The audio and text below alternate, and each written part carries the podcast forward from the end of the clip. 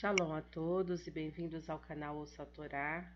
Hoje vamos iniciar uma nova paraxá, que é a paraxá Kitavô, significa quando vier. Essa paraxá ela está no capítulo 26, versículo 1 de Devarim, e vai até o capítulo 29, versículo 8. Em algumas versões vai ser o versículo 9. Antes, vamos abrahar para iniciarmos a leitura da primeira aliá. Para o Hatá Adonai, Eloheinu Meler Haolam, Asher Barabanu Mikol Ramin Vinatan Lanu et Torator, Baruch Adonai, Noten HaTorá. Amém. Bendito sejas tu, Adonai, nosso Elohim, Rei do Universo, que nos escolheste dentre todos os povos e nos deste a tua Torá. Bendito sejas tu, Adonai, que outorgas a Torá. Amém. A primeira aliá vai do versículo 26, versículo 1, até o versículo 11. Quando chegarem à terra que Adonai seu Elohim dá a vocês por herança, tomem posse dela e se estabeleçam ali. Levem as primícias de todas as colheitas produzidas pelo solo, que vocês tirarão da terra que Adonai seu Elohim dá a vocês. Ponham-nas em uma cesta e vão ao lugar escolhido por Adonai seu Elohim como habitação para seu nome. Nesse momento, aproximem-se do Cohen oficiante e digam: Hoje declara Adonai seu Elohim Cheguei à terra que Adonai jurou a nossos antepassados que nos dará, daria. O Cohen tomará a cesta da sua mão e a colocará diante do altar de Adonai seu Elohim. Então digam na presença de Adonai seu Elohim: Meu antepassado era um nômade de Aram. Ele desceu ao Egito em número pequeno e ali permaneceu. Tornou-se uma nação grande, forte e populosa. No entanto, os egípcios nos trataram mal, oprimiram-nos e nos impuseram uma dura escravidão. Portanto, clamamos a Adonai, o Elohim de nossos antepassados. Adonai nos ouviu e viu nossa miséria, fadiga e opressão.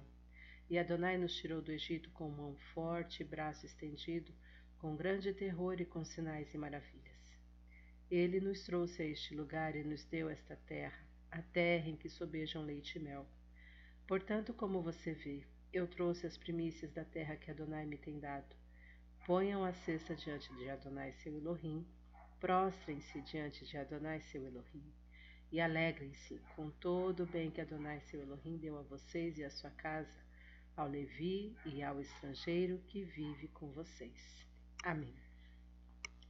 Vamos abrahar posterior.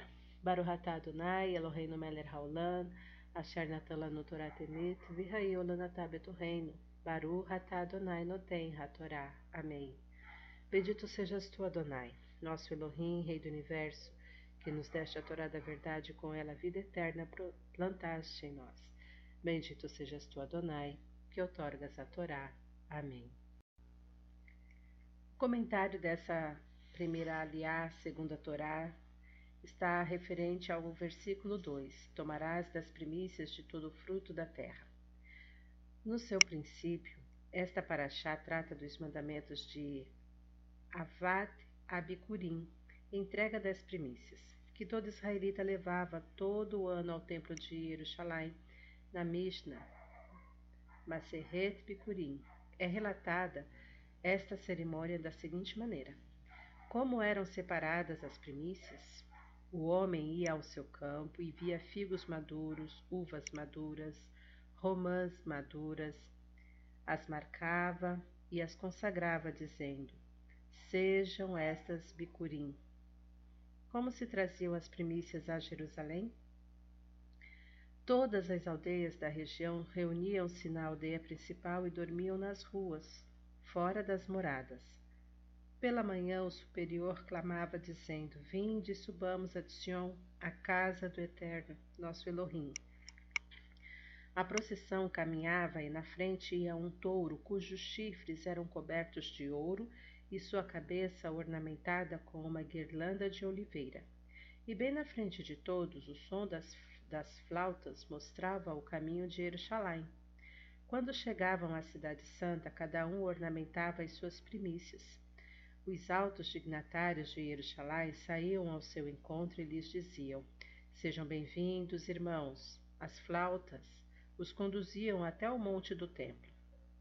E ali cada um levava suas primícias sobre seu ombro e as depositava no altar, pronunciando as palavras do versículo 5 até metade do versículo 10. Até mesmo o rei devia levar suas primícias como qualquer judeu. Essa oferenda significava o reconhecimento da ordem divina, da natureza e da existência do Ser Supremo a quem era consagrados os primeiros frutos em sinal de agradecimento. Os cornos do boi estavam cobertos de ouro, o que significava que o trabalho leva o povo à prosperidade, e só uma prosperidade baseada no trabalho é verdadeira. O boi levava sobre a cabeça um ramo de oliveira. A oliveira é o símbolo da luz, da sabedoria e da ciência. Ou seja, a prosperidade não nos deve levar somente a um progresso material fictício, mas a um verdadeiro avanço na ordem espiritual. Aqui vemos unidos os, os diversos fatores da sociedade, todos os postos ao seu serviço. O trabalho, a prosperidade e a ciência devem estar submetidos ao homem, e é somente assim que se conservam seu sentido. Mas, sobretudo, tomemos o símbolo máximo. Adiante iam as flautas que mostravam o caminho para Jerusalém, o trabalho, a prosperidade social, a ciência e a sabedoria podem ser meritórias em si, mas também podem não cumprir inteiramente a missão que lhes tenha sido encomendada. O homem pode conhecer a próxima estação, mas não a meta final e ficar no caminho acreditando haver chegado ao seu destino. Todos os grandes atributos humanos não têm nenhum valor se não são dirigidos ao ideal supremo o trabalho pode se converter em escravidão e o dinheiro em opressão, em riqueza e em pobreza. A ciência pode ser colocada a serviço do mal e usar recursos para a destruição e o aniquilamento. A vida toda do homem é uma espada de dois gumes. O dever do homem é, pois, encaminhar sua vida com os olhos postos em uma meta superior, Yerushalayim, onde, segundo os profetas, todos os povos da terra se reunirão para adorar a um mesmo Deus, Pai de toda a humanidade. Shalom a todos.